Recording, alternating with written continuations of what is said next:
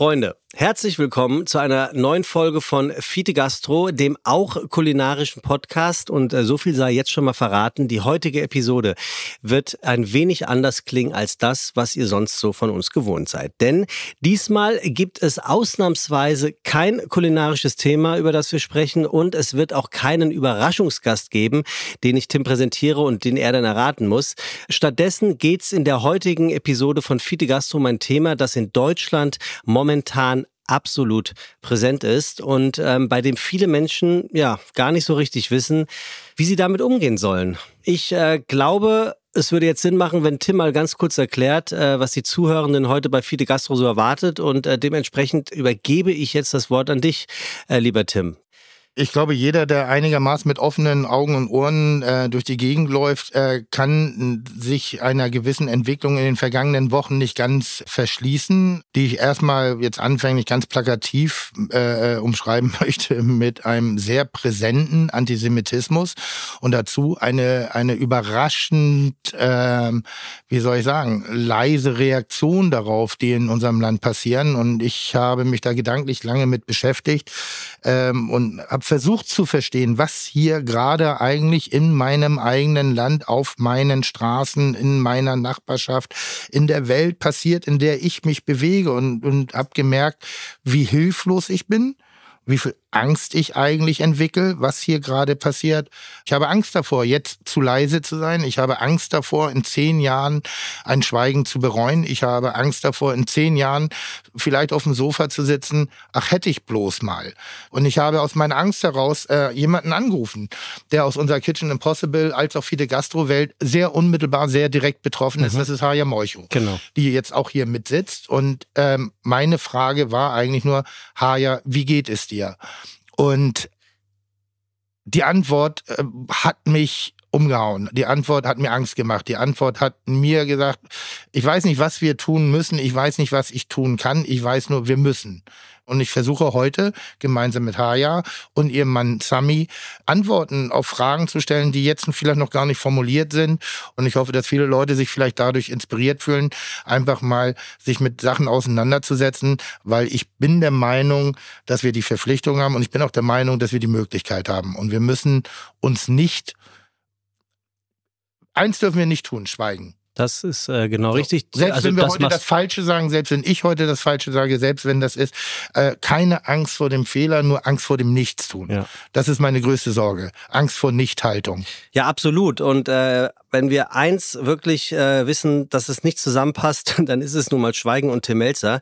Und ähm, in dieser Ausgabe geht's halt einfach heute nicht um Kulinarik und es geht auch nicht um Gastronomie. Und ähm, genau aus dem Grund gebe ich jetzt einfach mal äh, in dieser sehr besonderen Runde auch die Gesprächsführung ab. Und zwar an einen weiteren Freund äh, von dir, Tim. Dieser Freund ist Journalist. Er widmet sich jede Woche, jeden Mittwoch bei Stern TV den aktuellen Themen der Woche. Ähm, wir alle kennen ihn. Steffen Halaschka, schön, dass du bei uns bist. Ich danke dir, Sebastian, und ähm, finde das ganz bemerkenswert, dass du sagst, Schweigen und Tim Melzer passt nicht zusammen. Und Tim sagt aber eingangs, ich mir fehlen gerade die Worte. Ich schweige gerade und das kenne ich von mir gar nicht. Das ist ein gutes Indiz, dass wir ähm, das, das Schweigen wegreden müssen. Mal gucken, wo es uns hinführt. Tim, möchtest du Haya und Sami ein bisschen vorstellen oder gehen wir davon aus, dass die vierte Gastro-Gemeinde weiß, mit wem wir es zu tun haben. Nee, ich würde das äh, sogar den beiden selber gerne überlassen. Einfach um die Position, weil es geht nicht darum, jetzt jemanden vorzustellen, sondern es geht jetzt darum, Leute, Menschen sichtbar zu machen. Und äh, Haya ist aus Fide Gastro bereits bekannt. Sami ist verbal bekannt in unserer Familie. Wir haben schon viel über dich gesprochen in deiner Abwesenheit. Ja. Liebe Haya, lieber ja. Sami, ja. sag doch mal, wer ihr so seid und was ihr so treibt. Ja. Ich mache das ganz kurz. Ähm, ich bin die Chaya Molcho und äh, ich bin äh, die Frau von Sami Molcho, der hier sitzt. Äh, habe vier Söhne, wir sind Familienbetrieb, uns gehört das Nanny und wir haben, äh, ja, wir kommen äh, eigentlich aus Israel und sind integriert nach Europa. Ich war in Deutschland, dann in Österreich, lebe seit 45 Jahren in Österreich und ja, und bin hier, muss ich ehrlich sagen, unglaublich dankbar und das möchte ich an dir, Tim, sagen, an dich als du mich angerufen hast, habe ich mir gedacht, wow, es ist ein paar Tagen vergangen, äh, wo das Ganze raufgekommen ist. Und ich habe mir gedacht, schaut, man merkt in schwierigen Zeiten, wer Freund oder wer nicht Freund ist, ja. Viele haben natürlich auch Hemmungen anzurufen, weil sie auch nicht wissen, wie können sie jetzt überhaupt in dem Moment mit mir reden über die Situation, die jetzt wieder raufgekommen ist. Tim, du hast den Mut gehabt und ich habe das erste, was ich meine Familie und Sami gesagt habe. Der Tim hat mich angerufen als einziger Koch und ich kenne viele Köche und ich beurteile nicht, verurteile gar nichts, weil es kann auch sehr unangenehm sein für jemand, aber ich habe es so mutig gefunden und der Team hat mich einen Satz gefragt. Haya, was können wir machen? Was kann ich machen? Ich bin verzweifelt. Und ich habe gesagt, Team, alleine, dass du mich schon anrufst und mit mir darüber redest, ist schon sehr viel gemacht. Er hat den Hörer abgelegt und hatte einen Tag später ich möchte einen Podcast mit dir machen. Und ich will dir eins sagen, ich bin dir sehr dankbar dafür, weil das gehört Mut, weil du bist viel bekannter als ich. Äh, du hast sehr viel geschafft und ich finde das sehr mutig von dir, weil auch für dich kann das auch sehr risikohaft sein, das Gespräch mit uns beiden heute zu führen. Ist egal. Du scheißt dich, du hast keine Angst, ich bin genauso, aber ich bewundere das sehr an dir und ich will es dir gesagt haben. Chapeau. Und wenn ich einen Hut hätte, hätte ich meinen Hut gezogen, weil du hast mich berührt. Das ist von mir. Schöne, so. schöne Worte, viel zu viel des Guten an der Stelle. Ist egal, aber weil lass ich glaube, mich. das ist ein Teil meiner Erziehung, dass ich nämlich von meinen Eltern äh, äh, menschenfreundlich erzogen wurde. Ich weiß, ich, mir fehlen immer die Begriffe. Ich weiß, dass in solchen Diskussionsrunden sehr viele Begriffe immer wieder äh, mantraartig wiederholt werden. Für mich ist es halt eine, ein, ein, ein Bauchgefühl, ein, ein, ein Herzbedürfnis, äh, mit den Menschen mich zu beschäftigen, mit denen ich mich sowieso umgebe. Und, äh, äh, und wenn ich das Gefühl, und das ist das, was mir, und deine Antwort war auch wirklich so für mich, wow. Also ich hatte Angst vor dem Anruf, mhm. weil ich hatte Angst, dass du mir eine Antwort gibst, vor der, mit der ich nicht klarkomme. Mhm. Da, davor hatte ich wirklich Angst. Ich mhm. wusste ja nicht, was, was, hättest, du, was hast du gedacht?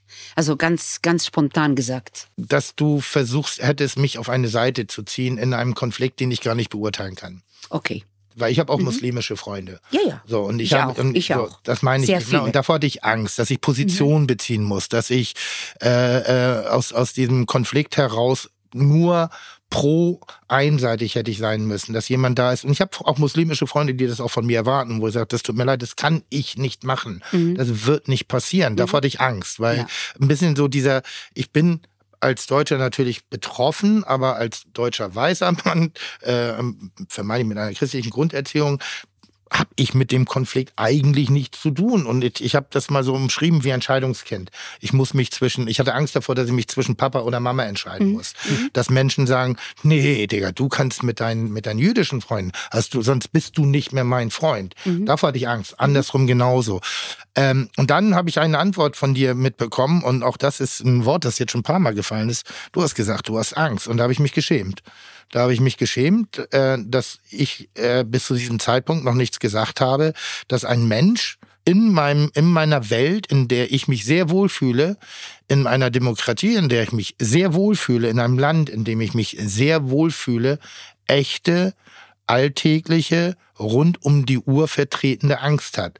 Und da war mir auf einmal, ich habe dann aufgelegt und sagte, ich habe dann noch Freunde angerufen habe gesagt, das kann nicht sein. Das kann nicht sein, dass Menschen rund um die Uhr Angst haben. Und weißt du, was ein Alarmsignal ist? So irritierend wie das ist, wenn jemand wie Tim Helzer sagt, ich bin sprachlos, so verrückt klingt das, wenn jemand wie Haya sagt, ich habe Angst. Richtig. Weil sie ähnlich wie du, wir haben fünf Minuten geredet, eigentlich, man spürt sofort, das, sind du und Hai, ihr seid keine Menschen, die Angst haben vor irgendwas und eigentlich nicht. Nein. Und dass, dass ihr es jetzt so spürt und diese Ratlosigkeit spürt, ist ein absolutes äh, Alarmsignal. Ich will kurz, weil Hai, noch einmal reinholen. Ja, und, und kurz ergänzen, weil ja. Hai hat in ihrer Bescheidenheit, ich mache das Nenny. Ja. Man muss vielleicht schon mal sagen, das Nenny sind inzwischen, glaube ich, zwölf Restaurants äh, überall in Europa, auch auf Mallorca. Das ist ein Unternehmen, das äh, Supermärkte in ganz Europa beliefert und es geht immer um die Levante-Küche. Also also niemand anders steht so wie Haya für Levante Küche. Das ist die Küche des östlichen Mittelmeerraums. Das ja. ist die israelische Küche, aber es ist auch die Küche der arabischen Mittelmeerländer. Ja. Ne? Das ja. ist alles miteinander verwandt. Die Levante-Küche ist eigentlich eine Küche von Mittel Mittleren mhm. Osten. Und das ist das, was uns so verbindet auch, weil das ist die gleiche Küche. Und lustigerweise, jetzt um den kulinarischen Aspekt dann äh, auch so ein bisschen abzuschließen, ist es die Küche der, der Zeit. Das ist die zeitgenössische Küche. Es ist die mhm. Trendküche Nummer eins gerade in ganz Europa. Das ist der Bereich, den ich beurteilen kann. Ähm, es gibt Food-Konzepte, die aus, also wirklich wie Pilze aus dem Boden, weil das die Küche ist, die so viele Menschen, so viele Glaubensrichtungen, so viele Zu Herkünfte miteinander verbindet. Ja. Das ist eben das Schöne auch bei uns generell in der Kulinarik. Die Kulinarik kennt halt keine Grenzen.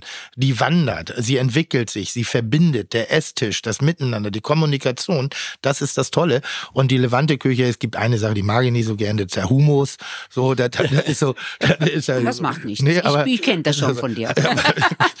was natürlich einer der, der, der, der, der. Säulen dieser Küche ist. Ähm, Mhm.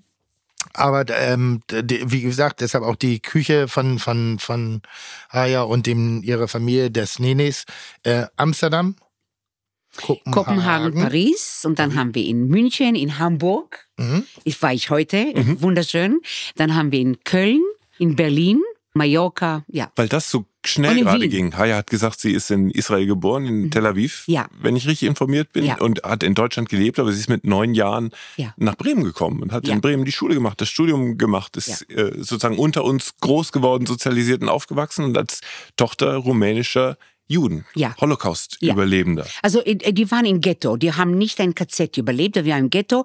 Der Großvater ist gestorben, aber meine Eltern haben es überlebt, sind 50 Jahre nach Israel gekommen und wir sind schon, mein Bruder und ich, in Israel, in Tel Aviv geboren. Und Haya hat ihren Mann Sami mitgebracht, mit dem ich, ähm, das, das klingt so despektierlich, Kindheitserinnerungen verbinde, aber es ist so, man, man muss es dazu sagen, wenn man in Samis funkelnde Augen guckt, klingt es wie ein Druckfehler. Er ist Jahrgang 1936 Ja.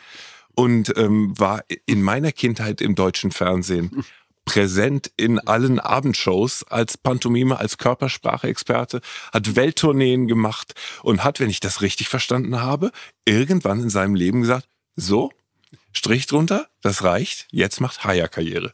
Jetzt, jetzt ist Hayas äh, Zeit dran und ist in die zweite Reihe zurückgetreten, damit Haya ihr, ihre Neigung zur Gastronomie ausleben kann. Also man kann es nicht hören, aber Sami nickt die ganze Zeit. Ganz Und genau. macht ein, ein gutturales Geräusch. Und das bedeutet ja. Körpersprache.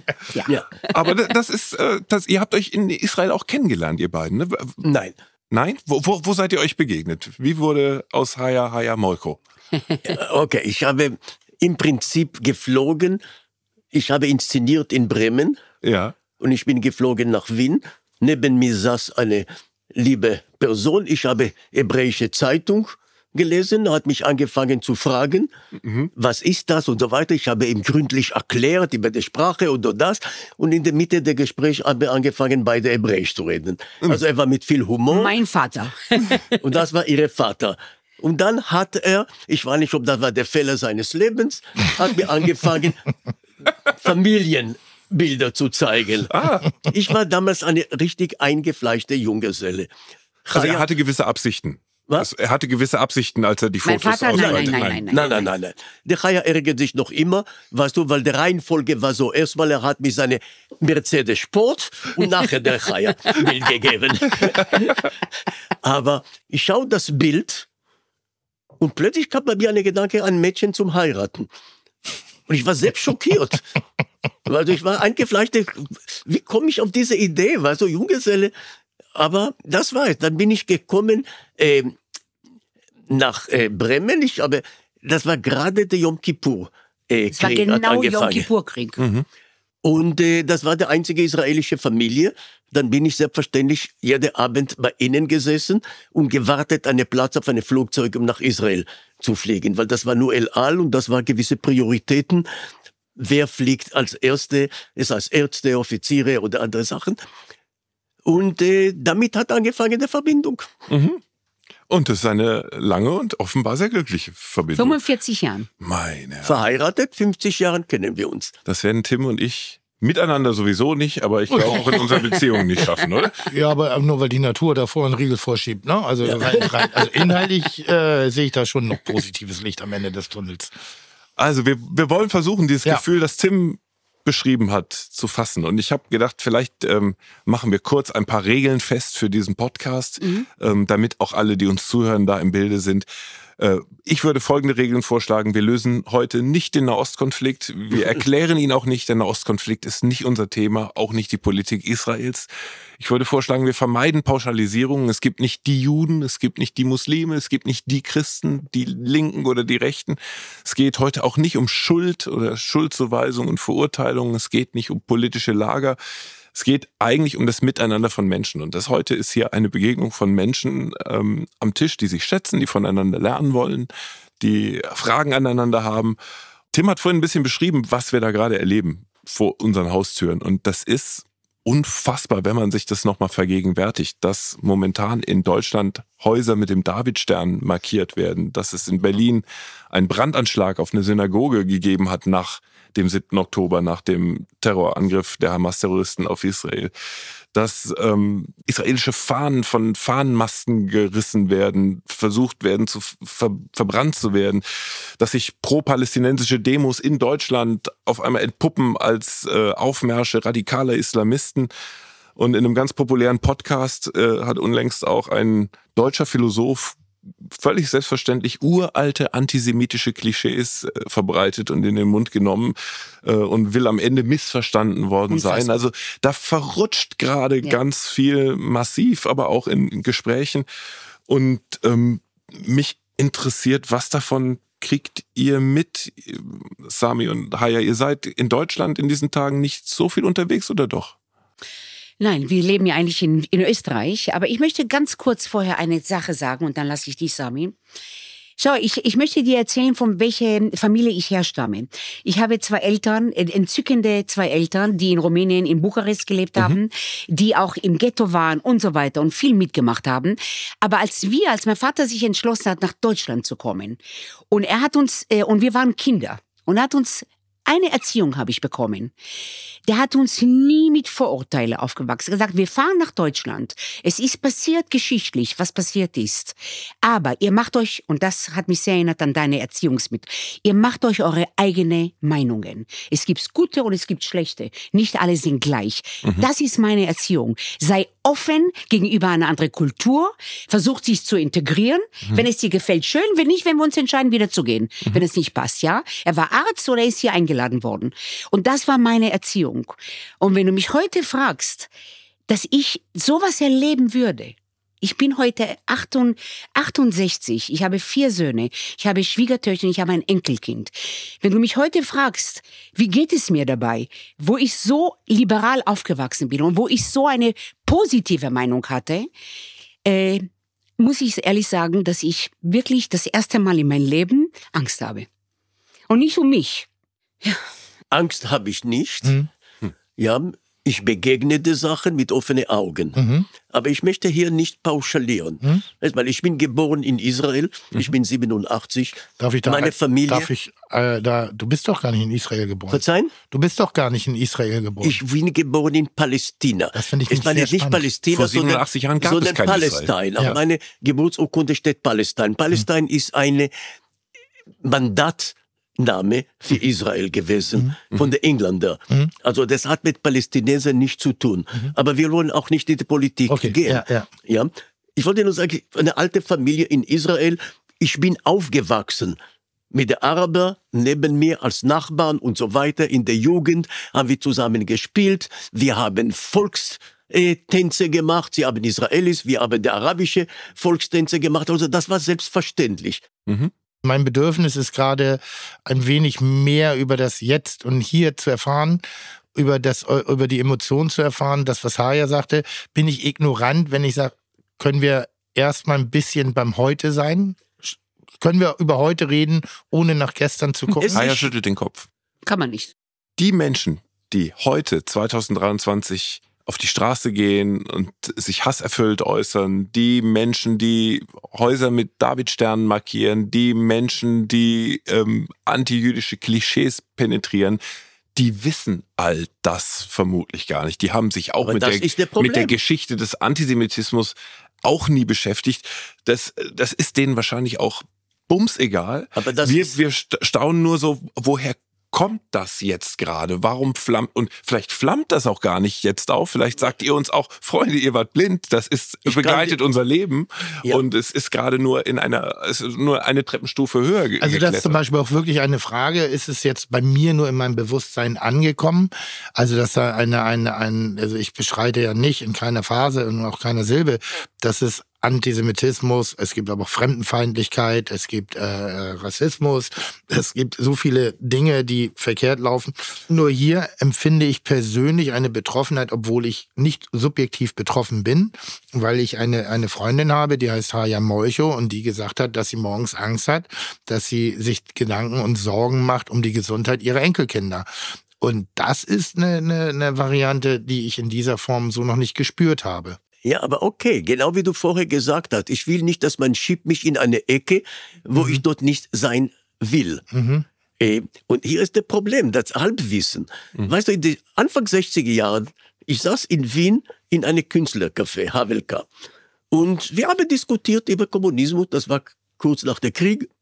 Neben uns am Tisch war jemand, der schon eine Glas zu viel gehabt hat, hat uns geschaut und dann gesagt, Antisemitismus?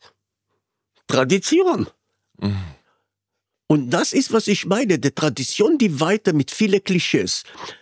Ein Kameramann kam Ende 60er Jahren nach Wien, um über mich einen Film zu machen. Und dieser deutsche Kameramann, ganz naiv, hat mir gesagt, ach, ich erkenne jede Jude. Sofort. Ach, hey. Ich habe gesagt, ach so interessant. Ich habe mit ihm gegangen zu einem Kaffeehaus und ich habe ihn gefragt, wie viele Juden erkennst du hier? Ich schaute, sagt niemand. Er sagt, der Café ist voll mit Juden. Ich verstehe, was du sagen willst. Ich, ich glaube aber, wir können trotzdem einen Moment übers Heute reden, denn meine These, meine Idee ist, ähm, dass heute so viele antisemitische Klischees noch am Leben sind und so viel Anfeindung unterwegs ist, hat ganz viel damit zu tun, dass wir, dann nehme ich Tim mit ein, Okay. gar keinen Kontakt mit Juden haben. Ich habe einen einzigen Juden in meinem Freundeskreis und Ja. mit dem rede ich gar nicht über das Judentum, mit dem gehe ich feiern, essen, was auch immer. Äh, Und, und ich glaube, deswegen ist es wichtig oder eine gute Strategie auch uns miteinander überhaupt mal bekannt zu machen. Also ich versuche nochmal die Frage, Haya, wenn Sami ist gerade angstfrei, er sagt, ich habe keine Angst. Du sagst, du hast dich begleitet in diesen Tagen Angst. Wovor? Was, was erlebst du da, was dich Von was alles, was passiert bedrängt? momentan, ja, weil ich bin in Wien. Ich, äh, wenn du, wenn du wissen willst, wie unser Tag, äh, wir stehen auf und machen das Fernsehen an. Wir haben einen israelischen Fernsehen, wir schauen uns erstmal Nachrichten an, weil unsere ganze Familie leben in Israel. Ja, das erste, was ich gemacht habe, ist, ich möchte, dass ihr alle zu uns kommt. Ich habe Angst um euch. Kein einziger ist gekommen, weil das Volk hält zusammen. Also Angst um meine Familie, die in Israel lebt, die das Ganze jetzt mitmacht. Angst um meine Kinder, die jetzt vielleicht einen Davidstern tragen. Angst um, äh, um meinen Enkel, der Eli heißt, Molcho. Angst um den Namen. Ich habe Angst, weil ich, das habe ich nie gekannt. Ich habe Angst um meine Kinder. Ich habe Angst, wenn ich jetzt auftrete in irgendeine große Messe, wo vielleicht irgendein Verrückter kommt. Ich habe Angst. Und das habe ich nicht gekannt. Und das erste Mal, wo ich mir Gedanken mache, ähm, wo werde ich einmal leben, wenn das weitergeht so? Und ich mache mir tausend Gedanken und ich rede täglich mit meinen Jungs. Was passiert? Was passiert jetzt mit Hummus? Hummus, Levante Küche. Werden die Leute jetzt Hummus kaufen weiter? Ist unsere Ex- Existenz jetzt bedroht? Äh, alles das sind Gedanken, die ich mir täglich mache. Begegnet dir persönlich Hass und Anfeindungen in diesen Tagen? Du, ich habe Streite mit meinen besten Freundinnen, die eine andere Meinung jetzt haben, ja. Ich habe Angst, Freunde zu verlieren. Das geht ja um meine Existenz, das ganze Leben, was ich aufgebaut habe. Viele Leute, was ich vorhin gesagt habe, wagen mich nicht anzurufen. Sind wir aus? Ich, ich bin keine Aussässige. Ich bin die Chaya, die immer die Chaya bleibt. Aber äh, diese Isolierung macht mir Angst werden ähm, Menschen, die mit mir eine Kooperation weitermachen. Ich meine, das, was jetzt in Deutschland passiert, wir müssen darüber reden, weil dieser Antisemitismus, dass ich früher, ich habe Tim vor ein paar Jahren, er hat mich die Frage gestellt, sagt Tim, ich spüre gar nichts. Ich bin ein Israeli, ich bin, ich spüre nichts. Ich spüre. Und zwar emotional. Ich habe eine Und Verantwortung. das, was du gerade beschrieben hast, die, die, die Angst, dass zum Beispiel geschäftliche Kooperationen in Frage stehen Ja. könnten. Wie konkret ist das? Muss man sich wirklich Gedanken machen, dass 2023 jemand sagt, Haya, wir müssen über unsere Geschäftsbeziehung nochmal reden, denn du bist eine israelische Jüdin, die offen mit dieser Identität in die Öffentlichkeit Verzeih geht, die mir, den Mund dass aufmacht? ich antworte, weil ich sage, ja. Weil es gibt eine Sache. Vergiss nicht, der Antisemitismus, der jetzt, hat überhaupt nichts zu tun mit der politischen Situation in Israel Mhm. und mit Hamas. Aber ich habe gelernt, dass in Deutschland Zehntausende Jüdinnen und Juden leben, von denen fast jeder eine ganz, ganz intensive Beziehung nach Israel hat. Verständlich. Weil da Verwandte leben. Entschuldige, weil mein, mein Koch, mein Chefkoch aus Amsterdam, Boas, kommt von dieser Kibbutz.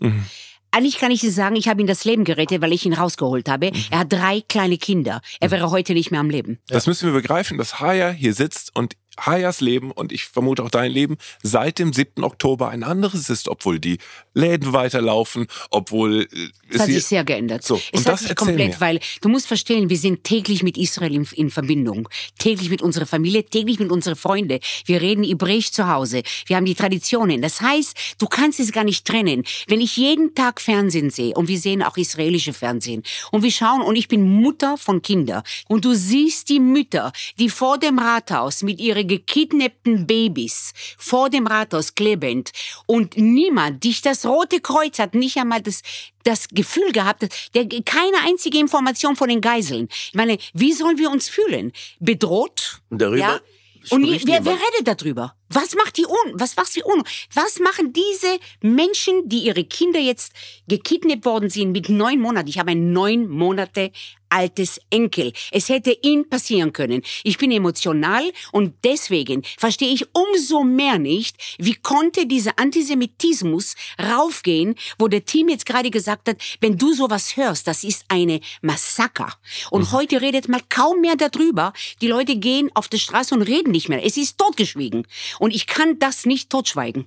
Was ich jetzt begriffen habe, ist, dass hier Jüdinnen und Juden leben, deren Leben erschüttert ist, deren Sicherheitsgefühl erschüttert ist. Und natürlich gab es Solidaritätsdemonstrationen in Berlin zum Beispiel für Israel, für Jüdinnen und Juden unter uns. Aber lauter ist offenbar der Hass auf den Straßen und lauter ist die Verunsicherung. Und, und, und Haya sagt, Tim war der Einzige, der angerufen hat aus, aus ihrer Gastro-Community. Und das müssen wir uns ja begreifbar machen, dass das eigentlich das allererste wäre, mal den Telefonhörer in die Hand zu nehmen oder, oder bei unseren jüdischen Nachbarinnen und Nachbarn zu klingeln und nachzufragen, wie, wie geht's dir in diesen Tagen, was kann ich tun? Ja, Aber wir, gesagt- wir haben offenbar gar keinen echten Kontakt, wir haben offenbar gar kein Bewusstsein für jüdisches Leben in Deutschland, glaube ich. Gibt ja auch ein relativ kleines äh, aufgrund der Geschichte. Ja, wir haben sehr, sehr wenig Juden, die in Deutschland leben, ja? Ja, ja. Also in Relation. Aber Es was gibt reden wir? Grund aber Sami, lass mich mal ganz kurz. Aber man könnte was reden wir jetzt Juden oder Muslimen oder Buddhisten und so? Wir sind alle Menschen. Mhm. Was reden wir über Rassen hier überhaupt? Du kennst mich als Chaya, ich kenne dich heute, Steffen. Ich mag dich sehr gerne, du bist sympathisch. Warum? Wie, wie kann das sein? Wie kann das sein, dass so viele Menschen jetzt auf der Straße gegen Juden sind? Ich meine, es ist für mich unbegreiflich. Du Und hast keine bin, Erklärung weißt dafür. Du, ich bin Chaya Molcho, die sehr viele Mitarbeiter hat und ich habe die Hälfte sind Muslimen, Buddhisten, Juden, Christen. Wir sind, wir sind auf der Straße gegangen, Sami und ich, nach Israel für den Frieden. Und jetzt muss ich als Mensch und nicht nur ich, es sind so viele Israelis und so viele Juden, die so für den Frieden und so für, für, für die Ruhe beten, dass das noch einmal kommen kann nach 85 Jahren. Und jetzt habe ich aber die Erziehung gehabt, wir haben geschwiegen. Wir haben nicht gesch meine Eltern haben geschwiegen damals. Sie haben Angst gehabt. Viele Juden haben das nicht geglaubt, was passieren kann. Das wird mir nicht passieren. Ich will dir eins sagen. Wenn ich merke, dass mehr und mehr das auf uns zukommt, habe ich dem Team gesagt am Telefon, ich überlege mir, wo könnten wir leben? Ich kann jetzt nicht nach Israel. Ich kann, wo werde ich leben? Unsere Heimat ist Israel. Die Juden wurden schon einmal so eine Geschichte hinter sich und die haben ein Land, wo sie jetzt sich wohlfühlen. Wenn ich nach Israel fahre, mein Herz geht auf, ja. Ich fühle mich zu Hause. Ich fühle mich auch in Europa zu Hause, weil ich ein positiver Mensch bin, der nicht gegen Rassen bin. Ich bin für Menschen, mein Gott. Was ist da los? Was passiert hier in der? Ich muss ja eins sagen. Die Politik ist fantastisch in Deutschland. Viele. Und du hast den Wirtschaftsminister. Äh, sag mir, Habeck. hat f- so großartig. Da ist mein Herz aufgegangen. Robert Wir Habeck dürfen hat auch nicht pau- eine viel pauschalisieren. beachtete, viel beachtete Rede. Die Rede von Habeck ist hat mich so berührt. Weil habe ich gesagt, Punkt nein, es gibt tolle Menschen hier. Uns ja? alle? Und ich liebe, ich, ich, ich liebe, ich liebe auch, wo ich lebe. Ich liebe Wien. Ich bin gerne in Deutschland. Ich bin ein Mensch, der Menschen liebt. Und deswegen ist es für mich umso mehr, das habe ich jetzt wiederhole ich, umso mehr ein Rätsel. Wie kann diese Geschichte sich wiederholen? Und äh, das kann sehr schnell gehen. Ich, ich will mal ein bisschen provokant fragen. Die Rede von Robert Habeck hat uns alle berührt. Der hat Applaus aus allen politischen Lagern bekommen. Zehn Minuten, man würde sagen, he nailed it. Er hat das so auf den Punkt gebracht und, und so viel Anerkennung bekommen. Selbst äh, Lobhudeleien in der Bildzeitung, die monatelang versucht haben, sein politisches Renommee zu zerstören. Aber was er da gesagt hat, ist eine verdammte Selbstverständlichkeit. Er hat uns einfach nur an unser Grundgesetz erinnert und er hat uns an unsere, an unsere Konsequenz im, im Glauben an die Freiheit erinnert und hat gesagt, wer hier, also keine Toleranz für Intoleranz, das ist im Grunde die, die Formel. Am, am Ende habe ich gedacht, das ist doch verrückt, dass es für diese Rede einen einzigen im Kabinett gab und der ist Wirtschaftsminister, nicht Außenminister, nicht Innenminister, nicht Bundeskanzler. Der hat ein ganz anderes Ressort. Ja. Und der findet die Worte, die drei Wochen vorher nicht gesagt wurden. Ja. Und deswegen eigentlich ganz habe ich- selbstverständliche Und deswegen habe ich Hoffnung. Wegen solcher Reden. Aber, aber, aber wie verrückt ist doch das Schweigen all der anderen. Also in der, in der brillanten Rede von Habeck, finde ich, hat man erst gemerkt, was alles von anderen nicht gesagt wurde. Wie viel verpasst wurde zu sagen. Und, und, und das bringt mich wieder auf diese, dieses Bild von dem lauten Schweigen. Viele Jüdinnen und Juden in Deutschland beklagen gerade ein lautes Schweigen. Und, ähm, und Ja. das, weil da finde ich Tim und mich wieder, wir sind auch Teil des lauten Schweigens, sprachlos. Aber warum ist das so? Weißt du, der, du hast gefragt, warum ich habe keine Angst. Ja. Weil die politische Führungen in ganz Europa und Großteil der Welt sind nicht antisemitisch und nicht in diese Richtung. Aber das imprägniert uns ja nicht. Das imprägniert ja nicht unsere Gesellschaften gegen Hass. Also die Tatsache, dass es noch einen aufrechten Wirtschaftsminister gibt, das äh, ist, glaube ich, äh, ein, kein Mittel gegen den Hass auf den Straßen. Und das ist auch Verzeih kein, mir. kein, kein, Dieser Imprägnierung Hass gegen die Angst. passiert so schnell. Was der Sami sagt, wie schnell sich Menschen beeinflussen lassen. Man macht sich nicht mal die eigene Meinung. Ja, man lässt sich treiben. Es ist ein Gerücht passiert und man lässt sich treiben. Und genau was ich sage, wo werden wir erklärt in den Schulen? Und ich will noch einen Satz sagen. Schuldgefühle wollen viele junge Leute nicht mehr haben. Wir haben schon zwei, drei Generationen dahinter. Verstehe ich vollkommen. Für mich war das manchmal auch zu viel. Was an Filmen, an Shoah, wo ich den Sami gesagt habe, du, es ist manchmal zu viel. Die Leute haben das schon längst begriffen. War meine Meinung. Gesagt, das ist eine Provokation, nochmal ein Shoah-Film zu zeigen. Ich habe mich wirklich geirrt. Es Das kann ich heute sagen. es gibt einen Unterschied zwischen Schuld oder Verantwortung. Und das muss man sich trennen. Verantwortung hat jeder von uns. Nicht nur Deutschland. Aber Schuldgefühl gibt es keine Grund heute Genau. für die dritte Generation. Ihr wart ja nicht dabei, entschuldige. Wollte wollte ich gerade sagen, also Ja, es wäre auch mein gibt's keine Ein- Grund. Das wäre mein, ein, das wäre mein Einwand gewesen. Ich habe keine Schuldgefühle, aber ich Nein. weiß, aber ich weiß, ob der, ob das Recht meiner Geburt in, in, in ich eine Verantwortung trage. Fertig. Absolut. So, ich sage diese- aber und die- und die Verantwortung, jeder Mensch, nicht nur Deutschen, der Verantwortung übernehmen. Aber, aber wenn wir, wenn das so klipp und klar ist, dass sozusagen aus der Schuld unserer Vorväter, Großväter, Großmütter, dass daraus eine Verantwortung erwächst, dann ist diese Verantwortung in diesen Tagen aber Verantwortung, in, äh, ja. fast nicht zu spüren. Ja, also wir sitzen hier es. heute und, Ja. und sind ratlos, wie wir, wie wir antijüdischem Hass begegnen.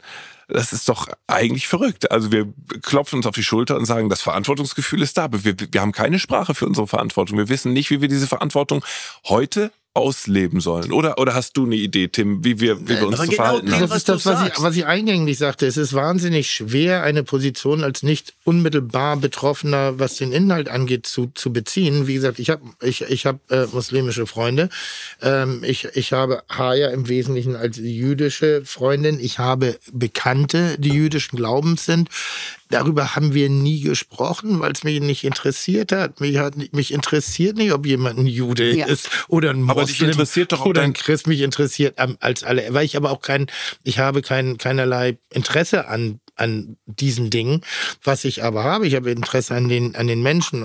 Was kann ich jetzt gerade euch sagen, euch anbieten, euch äh, äh, präsentieren, damit ihr wisst, wenn die Angst groß wird, wenn du, du hast keine Angst, das finde ich auch toll.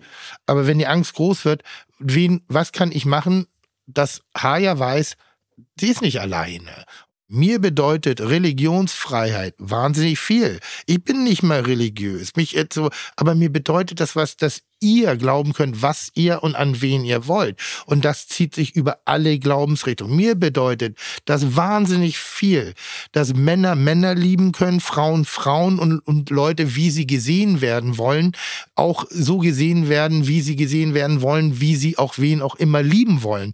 Mir bedeutet das wahnsinnig viel, dass Frauen in unserer Gesellschaft, und das sind wir nur auch, offen, freiheitlich, ganzheitlich sich bewegen können, ohne Angst zu haben, irgendwie von irgendjemandem, und jetzt meine ich das Patriarch, wieder in eine Situation zurückgedrängt zu werden, was einfach in meinem Grundverständnis des humanitären grundsätzlich falsch ist.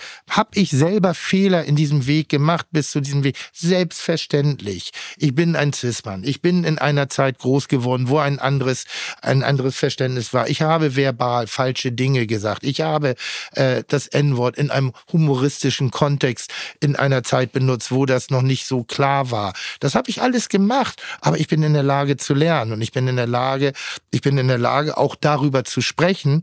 Und das ist das, worum es jetzt gerade geht. Und ich glaube, dass ein Großteil unserer Gesellschaft die Fähigkeit dazu hat und ein Großteil der Gesellschaft absolut gar nicht so sehr, und das meine ich jetzt nicht abwerten, diesen Antisemitismusbegriff, sondern sie wollen nicht mehr, dass eine Geschichte sich wiederholt, weil sie den richtigen Intellekt haben, weil sie in der richtigen Sichtweise sind, aber sie sind sprachlos. Sprachlos ja. und ratlos. Also Sprach kann, kannst du, Haya, Tims Frage beantworten? Was wünschst du dir von ihm als Freund, als Kollegen, als Nachbarn? Was als erwartest du von ihm in diesen Tagen? Ich äh, muss ehrlich sagen, er hat die Erwartungen äh, angesprochen. Er hat mich angerufen. Er hat hm. den Mut gehabt, mich anzurufen nach Wien.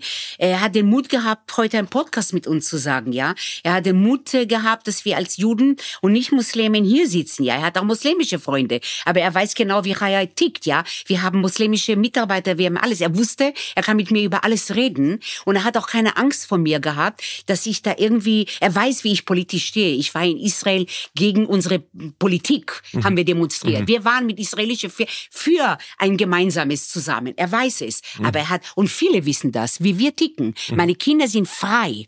Sie sind frei. Sie haben Respekt vor Menschen, Respekt vor anderen Religionen. Mein einer, ein Sohn ist mit einer Jüdin, der andere ist mit einer Christin. Also wir sind offen.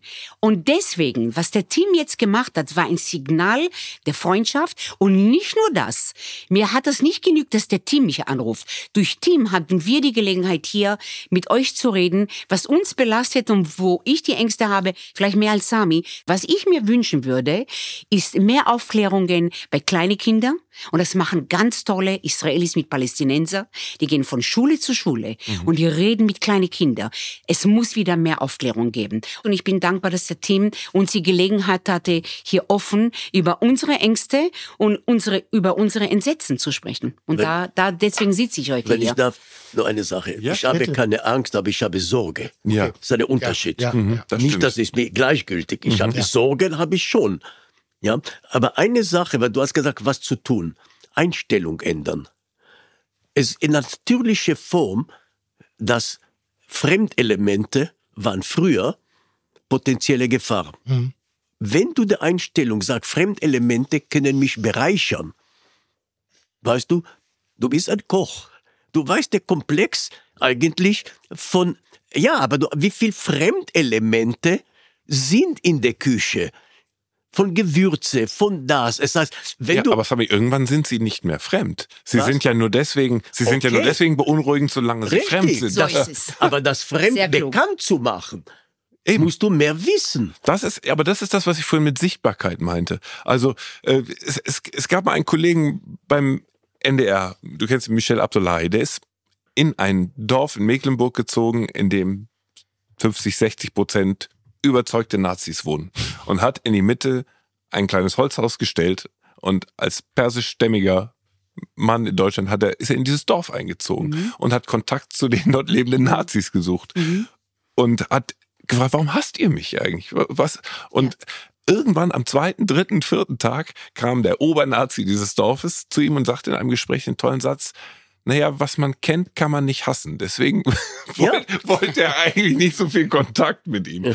So, und das, Wow. das, das, Starker Satz. Total starker Aber Satz. das ist genau, was das ich ist, meine. Das, das, das sage ich eingangs. Ich glaube, unser Problem, unsere Sprachlosigkeit rührt daher, dass uns die Lebensrealität jüdischer Menschen fremd ist. Wenn du denkst, Was bescheuert ist, weil das Judentum in früheren Zeiten ein selbstverständlicher Bestandteil deutscher Muss Gesellschaft der- und Lebensrealität Muss ich an der Stelle auch um, ob der muslimischen Lebensweise erweitern. Ne? Also Ja. ich führe Diskussionen, ich habe Menschen, mit denen ich arbeite und wir streiten. Ich habe äh, ähm, da ein, eine Art und Weise der Diskussionsführung. Ich bediene sehr gerne erstmal das deutsche ignorante Klischee, Ja. um eine provokante These in den Raum reinzuschmeißen. Und dann streiten wir wie die Kesselflicker. Ja. Gut, dass da keiner dabei ist. Verzeih Gut, dass das keiner hört. Aber Weil ich jedes Klischee, jedes, jeden, jeden, andersrum genauso, aber über diese gegenseitige geschützte Provokation mit dem Bedürfnis, sich aufeinander zu bewegen, bewegen wir uns aufeinander zu und entwickeln Verständnis. Eben, ihr seid schon sehr viel weiter, wenn ihr überhaupt miteinander streitet. Und das ist schon, wir also ihr seid euch schon, schon gar nicht mehr Weil so wir, fremd. weil wir, und das fällt mir gerade auf, und ich würde gerne diesen Podcast noch um Stunden erweitern, also um wirklich um,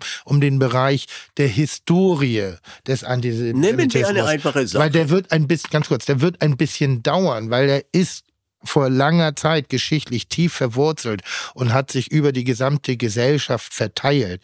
Ich glaube, vielen Leuten ist gar nicht mehr, auch ich musste mich da erneut einlesen, gar nicht mehr äh, bewusst, welche Bedeutung Israel hat, warum dieser Staat wichtig ist, warum er auch ein relativ junger Staat ist. So, da musste ich mich ein bisschen wieder in die Wurzeln hineindenken, weil in meiner Wahrnehmung war Israel gelebt mit derselben Selbstverständlichkeit wie Dänemark.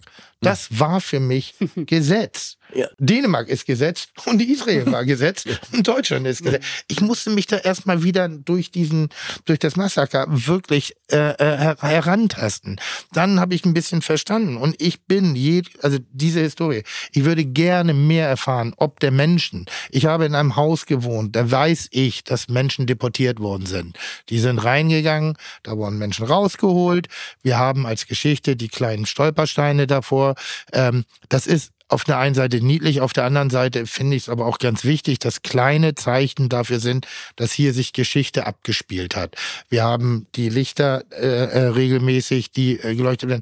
Und ich, die, all diese ganz kleinen Signale, weil ich spreche jetzt zwar alleine mit Steffen und den ganzen Leuten hier von OMR und auch an der Stelle wirklich auch RTL, die uns diesen Raum zur Verfügung gestellt haben, Sebastian, der uns diesen Raum zur Verfügung gestellt hat, um diese Intimität auch zu haben, ähm, weil ich glaube, das sind Gespräche, die viele Leute gerne führen würden, nicht wissen mit wem, manchmal nicht wissen wie und äh, vielleicht dadurch jetzt auch einen Ticken motiviert sind, einfach mal zu fragen. Aber guck mal, ich habe einen Gedanken. Vielleicht müssen wir diese Schnittstellen wieder schaffen. Also Aber- die, diese vielen, diese vielen, vielen Stolpersteine, die es in allen deutschen Städten gibt, zeigen uns eigentlich, wie präsent jüdisches Leben in Deutschland mal war. Aber nicht In, nur. in jeder Straße, in, in jeder Stadt waren Jüdinnen und Juden zu Hause. Und es ist eine Schande bis heute, dass das Sie nicht mehr so ist. 1990 Ich zur Wiedervereinigung gab es nicht mal 30.000 Mitglieder jüdischer Gemeinden in Deutschland. Und inzwischen sind es ein bisschen über 100.000, aber es sind nicht viele. Das aber, ist alles. aber wir müssen, wir müssen, das ist meine Idee, wir müssen denen, glaube ich, eine Sichtbarkeit geben und wir müssen die Orte der Begegnung schaffen, um wieder zu begreifen, dass das auch alles zu unserer Identität dazu gehört. Und eine dieses Bereicherung. Land, dieses Land, also auch kulturell, ist auch Ja. ein jüdisches Land Eine immer gewesen. Oh,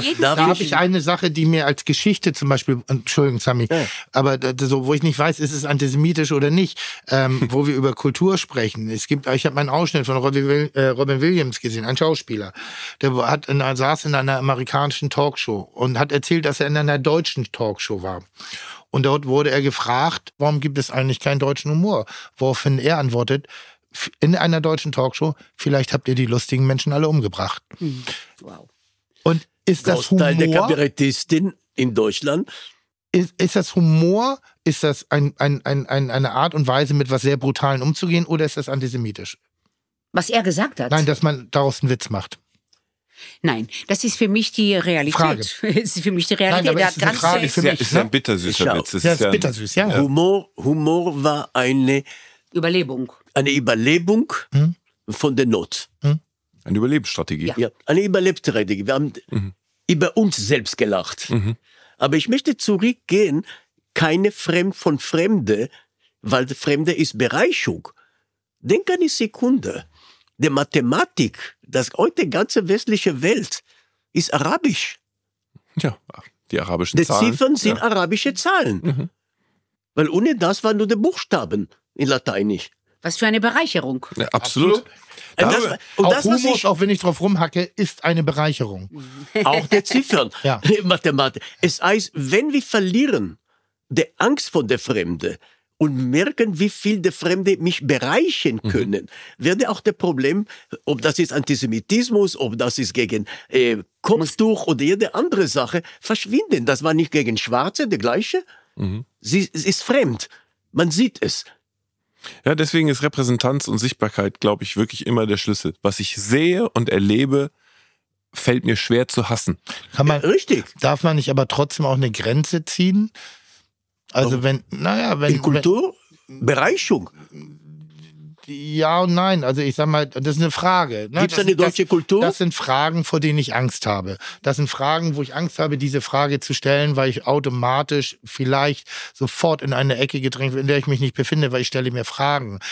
Darf ich sagen, ich bin in einer, in meinem Land erzogen und groß geworden. Ich bin in einem relativ liberalen Haushalt, politisch äh, äh, informiert, engagiert. Wir haben unsere Historie mit meinen Großeltern, die im Krieg waren, ähm, äh, mein Urgroßvater auch da. Also wir haben das, ich habe das alles da. Wir haben bestimmte Themen eher nur zart gestreift. Jetzt habe ich ein Weltbild mir erarbeitet Ja? Als Mensch. Ein Weltbild, was ein sehr liberales ist, was ich eben erwähnte. Jetzt gibt es Einflüsse, äh, neue Einflüsse in unserem Land, die mit einer Religion einhergehen, die, derer Auslebung oder Ausprägung ich in bestimmten Bereichen nicht konform gehe. Ich zum Beispiel, be- vielleicht habe ich zu wenig Wissen drüber, aber aus dem Status jetzt, wenn ich mich äh, mit, mit, mit orthodoxen Juden beschäftige, dann gucke ich und denke, das ist nicht, das gefällt mir nicht alles. Da gibt's Dinge, die ich nicht in Ordnung finde, aber nicht, weil das jüdisch ist, sondern weil das einfach in mein Menschenbild nicht hineinpasst. Darf ich das sagen? Darf ich sagen, ich finde das, also ich finde jegliche Verschleierung oder Repressalien auf eine Weiblichkeit, egal von wem sie ausgeübt wird, halte ich grundsätzlich für komplett falsch. Ich bin deiner Meinung, verzeih mir, in Israel, wir sind, der Großteil der Israelis sind nicht orthodox. Ich weiß. Das sind nur 20 Prozent. Ich Wir weiß. haben Probleme mit den Orthodoxen. Sie stecken im Mittelalter. Genau wie und, du und sagst. ich will auch den, den, den Team sagen, das ist überhaupt nicht antisemitisch. Das ist deine Meinung. Und antisemitistisch fängt für mich an, indem du Hemmungen hast, das zu sagen. Weil dann hast du einen Konflikt mit dir selber. Wenn du den Mut hast zu sagen, redest du über das Konflikt. Vor allem sagst du ja nicht nur. Du magst nicht die Juden. Du sagst nicht nur gegen was du bist, sondern du sagst ja, ohne es zu formulieren, für was du bist, nämlich Ja. für, für, einen, für einen Freiheitsgedanken, Ja. Ja. dass der Mensch sich frei entfalten Ja. kann. Und wir haben vorhin Robert Habeck hochleben lassen. Das berührendste und wichtigste an, an der Rede von Robert Habeck war, dass er klipp und klar gesagt hat, was nicht geht auf dem Boden des Grundgesetzes. Und dass er gesagt hat, wer, wer sich, wer hier in diesen Tagen auf die Straße geht, das Existenzrecht Israels in Frage stellt oder sich hasserfüllt antisemitisch äußert, der muss damit rechnen, angezeigt zu werden, vor Gericht gestellt zu werden, wenn er die deutsche Staatsangehörigkeit nicht hat, möglicherweise ähm, ausgewiesen zu werden, wenn er keinen Aufenthaltsstatus oder einen begrenzten Aufenthaltsstatus hat. Das war klipp und klar. Das passt nicht Aber zu Deutsch. Das passt nicht. Und, äh, und es ist, das ist nicht intolerant und es ist nicht feindselig, sondern es ist die, die maximal entschlossene Verteidigung unserer Toleranz, unseres Freiheitsbegriffs, den wir ja definiert haben. Vielleicht und, und den dürfen wir, finde ich, verteidigen. Ja. Und dazu gehört das Kritik Fremde und das andere zu umarmen, aber nur solange, bis es anfängt, unsere Freiheit in Frage zu stellen und zu erdrosseln. Vielleicht diskutiere ich hier gerade gar nicht über Antisemitismus. Vielleicht diskutiere ich hier gerade über den Schutz der Freiheit. Ja. Also des freiheitlichen Denkens, des frei der, also das, so wie ich erzogen bin.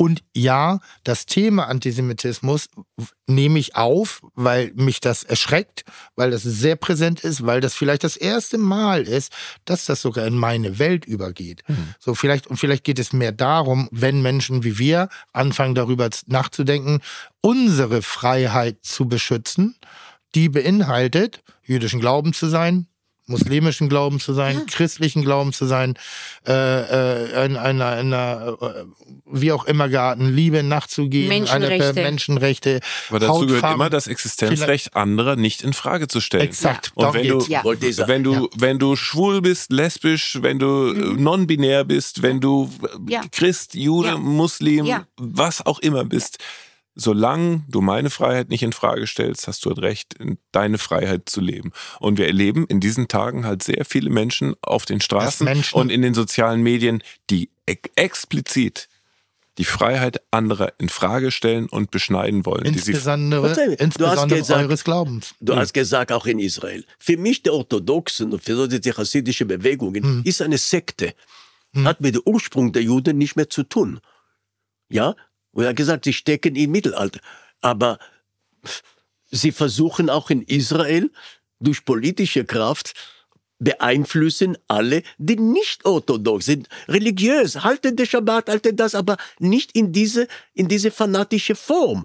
Aber du lernst damit zu leben, tolerieren, solange das sie, genau wie du gesagt hast, nicht meine Freiheit einschränken. Aber eure auch nicht. Ja, natürlich. Das ist, er redet ja gerade. Unsere. Ja, deswegen deshalb, sind wir auf den Straßen in Israel ja. und demonstrieren. Darf ich eine Frage stellen? Vielleicht hätte ich mich vorher schlauer machen müß, äh, äh müssen. ähm, ich bin ja nun auch, auch dank deiner Einladung, äh, oft in, also ich war jetzt schon ein paar Mal in Israel und ich äh, äh, habe Israel als sehr inspirierend empfunden, aber auch sehr unterschiedlich. Mhm. Also ein, wenn ich sage, das Israel habe ich nicht kennengelernt. Ich habe ein, ein wahnsinnig vielseitiges Israel kennengelernt. Tel Aviv natürlich mir als jungen Menschen der, der Lebensfreude, der, der, Kulinarisch. dem kulinarischen, der, dem energetischen, dem freiheitlichen, sehr offen. Jerusalem habe ich persönlich als sehr drückend empfunden. Das habe ich mir damit erklärt, dass dort sehr viel patriarchisch ausgelebte Religion präsentiert Richtig. wird. Ja. Und dann war Richtig. ich, entschuldige bitte, bei Uribui, mhm. hilf mir schnell. In Akko. In Akko, wo ich da eigentlich was wahrgenommen habe habe, was ich sehr, sehr beeindruckend fand. Da habe ich ein, ein sehr schönes Miteinander ja. erlebt aus Judentum und, und, Muslimen. Und Muslimen. Aber mit einer, das ist dasselbe Land, mit ganz unterschiedlichen. Ja. So. Wunderbar. Wie ist die Situation dort jetzt? Weil da habe ich mich nicht schlau gemacht. Also entschuldigt bitte. Problem ist sehr politisch beeinflusst. Also spüren die die inneren, Sp also weil das sind ja, ja Nachbarn.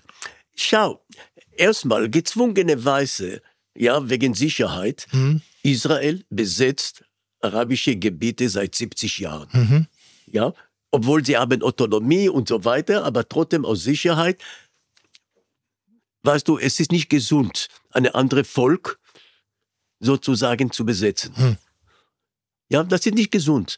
Aber die Lösung ist nur mit Frieden und zwei Länder, zwei Völker nebeneinander, sie können in Frieden, ich bin so aufgewachsen, in Frieden nebeneinander zu leben und so weiter. Politisch, leider, wir haben eine rechte Regierung und wir haben die Hamas von der anderen Seite. Und sie sozusagen halten sich zusammen aus politischen Gründen, die nicht berechtigt sind. Vergiss nicht, weißt du, diese rechte Flüge, das ist extrem recht jetzt in der Regierung. Es gibt keine andere Lösung außer zwei Länder für zwei Völker. Mhm. Aber der Hamas ist derjenige, der blockiert.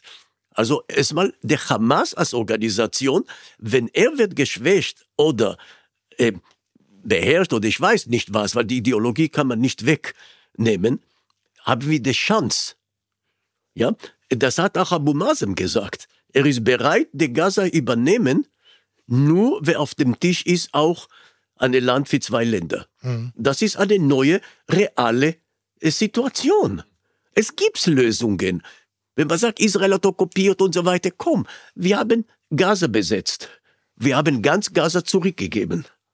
Wir sind nicht gegen Palästinenser. Sie mhm. haben ihre Rechte. Ja? Das sind Freunde von uns. Wir sind aufgewachsen mit ihnen. Nein, aber Was reden wir? man, man ja. muss Meine unterscheiden zwischen Hamas und Palästina und ja. den Palästinenser. Was sie gemacht haben, hat, hat das geholfen, der, Be der Befreiung von Palästina oder zu bringen zu einem politischen Gang? Ja. Aber kann man auch differenzieren zwischen Israel und Juden? Ja, muss man. Ähm, Wow, das war eine gute Frage von Tim. nein, äh, weißt du, schau. Als Sehr gut. Volk sind wir zurückgekommen zu unserem Land. Nach langer Zeit, aber zurückgekommen. Ja? Jetzt. Ich möchte nicht politisch reingehen. Nein, ich frage mich das wirklich. Das du- jetzt, das Israelisch ist eine jüdische Stadt. Mhm. Deswegen, wir haben eineinhalb Millionen israelische Araber, die leben in Israel Mhm. mit voller Rechte. Aber ist jeder Jude ein Israeli? Weil es gibt ja französische Juden, es gibt Nein. deutsche Juden, Nein. es gibt, Jeder Jude, nur es gibt brasilianische. Juden. Nein, gibt, nein, nein, das, nein. Israelis. das war die Frage. Das war die Frage, die, die ich betreibt. Deshalb umso unverständlicher, dass gerade Juden überall auf der Welt, insbesondere auch unsere Juden, Angst haben, nur oder verunsichert sind oder Sorge tragen, abgesehen von ihren Verbindungen nach Israel, ob ihres Lebens hier in der Mitte unserer Gesellschaft, weil sie ein Teil dessen sind. Sie sind nicht eingebürgert, sie sind nicht zugereicht. Das sind Deutsche, das sind Franzosen, das sind Engländer, Holländer, denen Ganze Welt. jüdischen Glaubens sind. Okay. That's it. Schau, Diese Menschen dürfen keine Angst haben. Ich möchte auch noch einen Schlusssatz Ich sagen, dass drum. ich ähm, ja, das ich ich bin rot noch in den Backen. Es war sehr aufwühlend, aber ich bin auch wiederum sehr sehr dankbar, weil ich weiß, dass viele Zuschauer jetzt zuhören werden und ich möchte nur sagen. Ähm, nicht beeinflussen lassen von diesen ganzen Instagrams, Facebook. Macht euch eure eigenen Gedanken. Geht an euch zurück und überlegt mal, warum geht ihr auf der Straße? Warum sagt ihr Parolen? Weil Menschen mit Verstand sind Menschen. Und sowas will ich möchte mich nur bedanken, dass Sami und du und Tim und ich hier das erste Mal nach dieser schrecklichen Tat, was jetzt passiert war, rede ich heute offiziell das erste Mal über meine Ängste. Und ich hoffe, dass viele Leute das zuhören werden, weil ich liebe das Leben, ich liebe Menschen. Und ich will nur sagen, dass Nanny ist wirklich ein eine, eine, eine Familienbetrieb, der für die Menschheit ist und für die Frauenrechte. Und bitte, redet miteinander, streitet miteinander, aber geht nicht auf der Straße ohne Wissen. Das ist mein letzter Satz, was ich damit sagen will. Ja, wer sich hinter Parolen verstecken muss, ähm, vermeidet nur die direkte Begegnung. Und die ist heute gelungen, das finde ich schon mal ganz toll. Ihr seid als Gastronomen sowieso äh, Direktorinnen und Direktoren Ach, von das ist- Begegnungsstätten. ja? Das ist so ein Geschenk. Also, wenn, also wenn, wenn wir nicht offen sind, wer dann? Wir haben Herzen aufgemacht und ganz viel angesprochen und können hier am Tisch nichts lösen, an Ja. dem andere schon vor uns gescheitert sind. Aber ich glaube, es ist ein Anstoß für weitere Gespräche und Begegnungen. Und Ja. wird auch nicht das letzte Gespräch an dieser Stelle gewesen sein. Uh, das hoffe ich definitiv auf. Ich bin auf jeden Fall sehr, sehr, sehr dankbar für den heutigen Tag und für den Austausch und möchte mich wirklich von Herzen bei allen hier Anwesenden, äh, insbesondere für ihre Offenheit bedanken. War nicht ganz einfach. Bei dir, lieber Sebastian, dass du uns als Host dieser Sendung die Möglichkeit gegeben hast, mal über was ganz anderes zu reden als nur Essen und Kochen. Und äh, ein bisschen hoffe ich, dass wir mit diesem Podcast der Sprachlosigkeit in unserem Land ein wenig entgegenwirken konnten. Das hoffe ich auch. Und wie ihr schon gesagt habt, die besten Gespräche hat man nun mal bei einem gemeinsamen Essen. Und auch wenn es dieses Mal bei Fide Gastro nicht im allererster Linie im Vordergrund ums Essen gegangen ist, denke ich, dass wir auch in dieser Ausgabe von Fide Gastro gemerkt haben, dass Kulinarik nun einmal keine Grenzen kennt und dass sich äh, über Küche und Gastronomie irgendwie dann doch die besten Chancen ergeben, Kulturen ja, miteinander zu verknüpfen äh, und zueinander finden zu lassen, um dann ins Gespräch zu kommen. In diesem Sinne freuen wir uns auf die nächste reguläre Folge von Fide Gastro und sagen Ciao. Chuck, Digga, Props, Digga, ihr habt meinen Respekt. Ihr macht Digga, Mucke, Schicke, Mucke, oh, wie gut das schmeckt. Dieser Podcast wird produziert von Podstars bei OMR.